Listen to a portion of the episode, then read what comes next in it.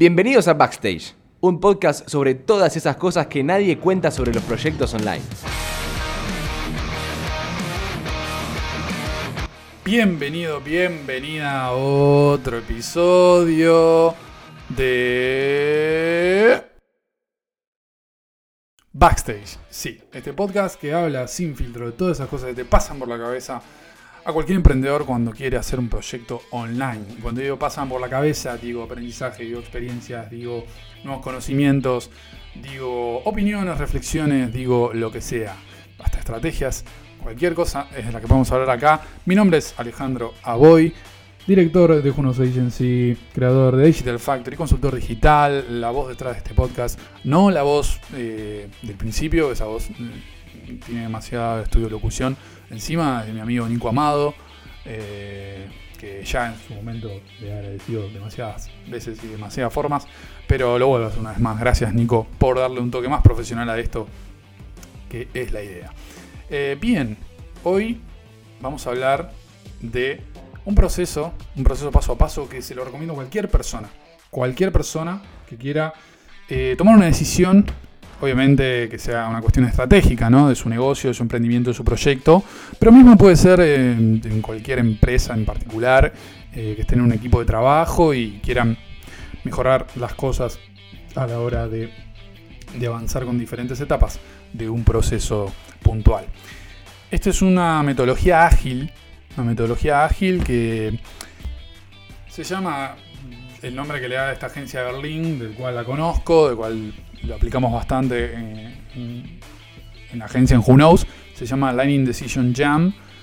Para traducirlo podemos decir que es un proceso para tomar decisiones en grupos sin matarse. Eh, te pueden haber visto como cualquier ejercicio de productividad, de priorizar tareas.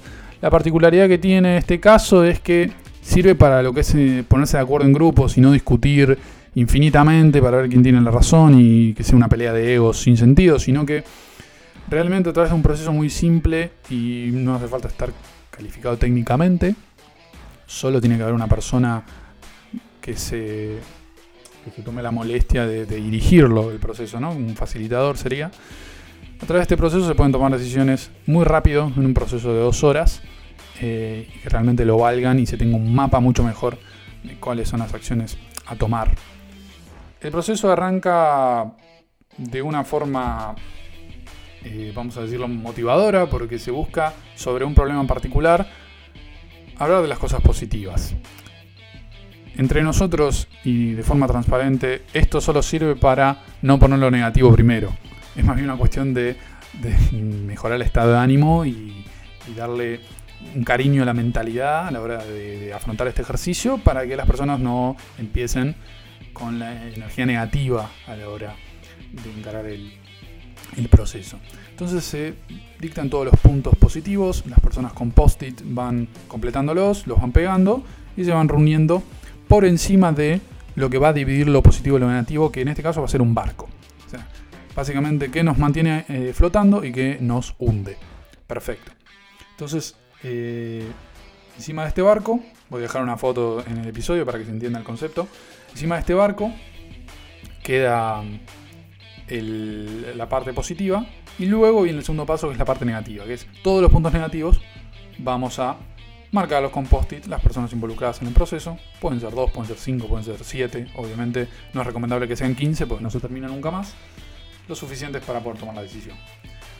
Se ven todos los puntos negativos y se ponen debajo del barco. Esto para asociarlo a qué es lo que nos hunde, qué es lo que nos está empujando hacia abajo y que nos hace que podamos avanzar y tomar esta decisión. Una vez que tenemos esto, tenemos el mapa. Es muy probable, porque pasa, porque así es el ser humano, que puede hablar de lo que le molesta, de lo que ve mal, antes de lo que ve bien. Eh, salvo que justo en ese momento se hayan reunido personas muy positivas, entonces la mirada sería otra, pero lo que va a pasar es que va a haber más puntos negativos que positivos. Entonces, ¿cuál es el próximo paso? Es agruparlos.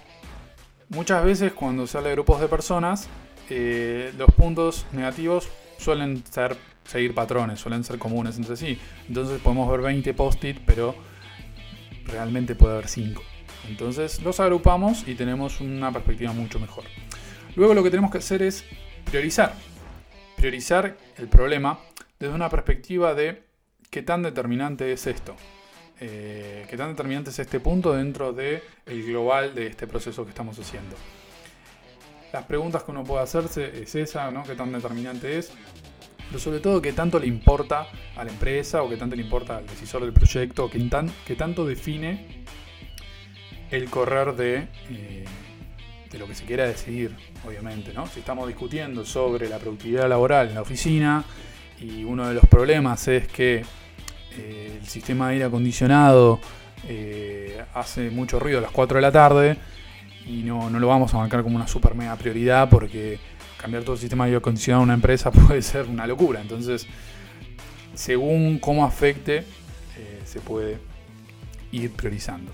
Una vez que se eligieron estas prioridades, cada persona va a, seguir un proceso primero de, de separarlos por prioridades mediante pura democracia, que es votar. ¿no? Con puntos se van a ir pegando los post-it o marcando quizás con escribiéndolo, dibujando un círculo, lo que sea. Se van a ir votando las prioridades y obviamente sobre esos finales que queden va a haber que eh, elegir los, los más decisivos.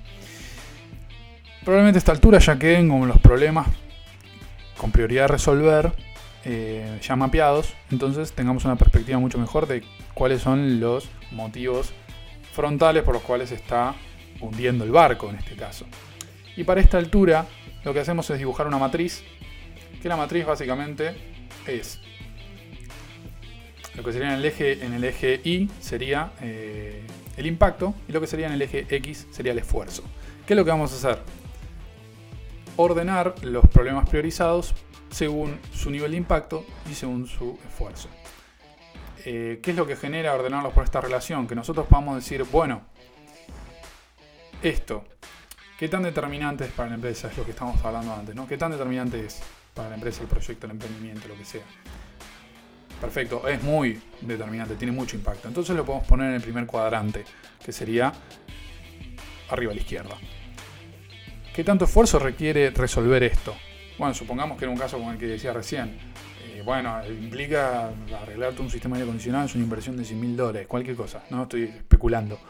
Perfecto. El esfuerzo eh, monetario y, a nivel operativo y logístico es mucho. Entonces, en este caso, iría al segundo cuadrante, que sería arriba a la derecha. Entonces ya, si requiere mucho esfuerzo y tiene mucho impacto, ya no es primera prioridad porque las prioridades en este caso se ordenan. El cuadrante de arriba a la izquierda, primera prioridad, el de arriba a la derecha, segunda prioridad, el de abajo a la izquierda sería la tercera prioridad y el de abajo a la derecha, básicamente no hay que hacer eso. no, hay que hacerlo eso. Directamente descartarlo porque no, evidentemente no importaba tanto. Entonces, eh, haciendo estas preguntas con esta matriz, vamos viendo qué tanto impacto y qué tanto esfuerzo nos requiere. Obviamente, cuanto antes tenemos que resolver lo que menos esfuerzo requiere, pero puede impactar mucho. Porque si resolver la productividad laboral en una oficina se puede mejorar con eh, utilizar una técnica que usan muchos en muchos lugares, que es que estén descalzos, ¿no? que, o que estén usando calzado cómodo, pantuflas o, anden en medias, eh, o colocarle mismo a los a los, que están en la oficina trabajando, colocarles en el suelo eh, una parte de un artificial que a veces sentirlo en el tacto del pie funciona porque estimula y genera que haya un clima más de relajación, entonces la productividad es otra. Hay que ver qué tanto impacto genera eso, si van a ser más productivos y el esfuerzo requiere ir a comprar 10 pastos artificiales, entonces no, no era tan complicado. Bueno, Quizás los ejemplos eh, sean muy específicos, pero la idea también dentro de lo específico es ver cómo se puede llevar al caso de cada uno. Esto fue el Lightning Decision Jam, o como quieran llamarlo, con el nombre que quieran hacerlo. Lo usamos día a día eh, en la agencia. Yo la verdad que trato mucho de tener esta mentalidad porque a veces es lo que más rápido nos da un panorama de hacia dónde nos tenemos que dirigir y cómo tenemos que decidir las cosas. Recomiendo mucho aplicarlo cuanto antes y mismo a veces en las decisiones de la vida personales eh, también puede llegar a servir. Esto fue otro episodio de Backstage, el podcast de Digital Factory. Eh, muchísimas gracias, siempre espero el feedback en arroba bajo que es mi perfil de Instagram, eh, para poder mejorarlo. Y sobre todo, una vez más, quiero invitarlos a sumarse a Digital Factory, que es un programa online para crear proyectos online. Son herramientas combinadas de una forma que hacen que cualquiera pueda crear algo en Internet y testear la demanda sobre eso, si funcionaría o no. Y lo bueno es que se reduce muchísimo el miedo de fracasar, porque si fracasamos tiene que ser rápido y barato. Entonces eso se promueve en el curso. Eh, obviamente está acá, debajo, debería estar. No sé dónde están escuchando esto porque está en muchas, plataformas, no recuerdo todas, pero hay un link con, un precio especial para eh, los que forman parte de la comunidad, escuchan el podcast y consumen los contenidos. Así que están más que invitados. Gracias siempre por estar del otro lado. Y nos veremos en el próximo episodio de este podcast llamado Backstage. Muchas gracias. Chao.